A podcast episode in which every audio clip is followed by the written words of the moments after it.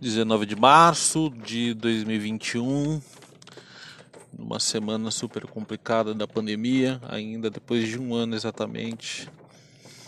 É, a gente está nesse processo complicado, da gangorra emocional, nada fácil, medo, ansiedade, estresse. Eu até fiz um vídeo hoje falando um pouco sobre. É, às vezes não. A necessidade da gente não ter que, não ter que opinar em nada, sabe?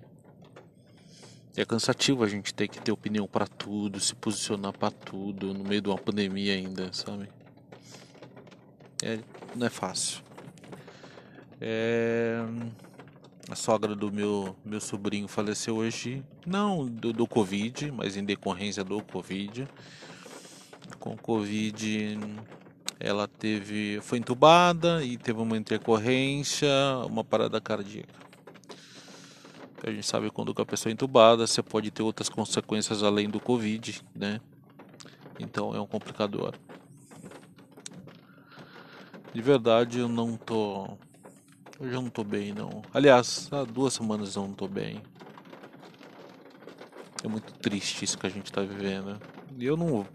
Diferente das outras pessoas que falam é muito triste e politizam, não? É querem colocar culpa tal.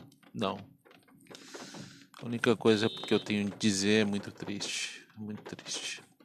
Eu não vou culpar, não vou colocar culpados. A gente está numa pandemia.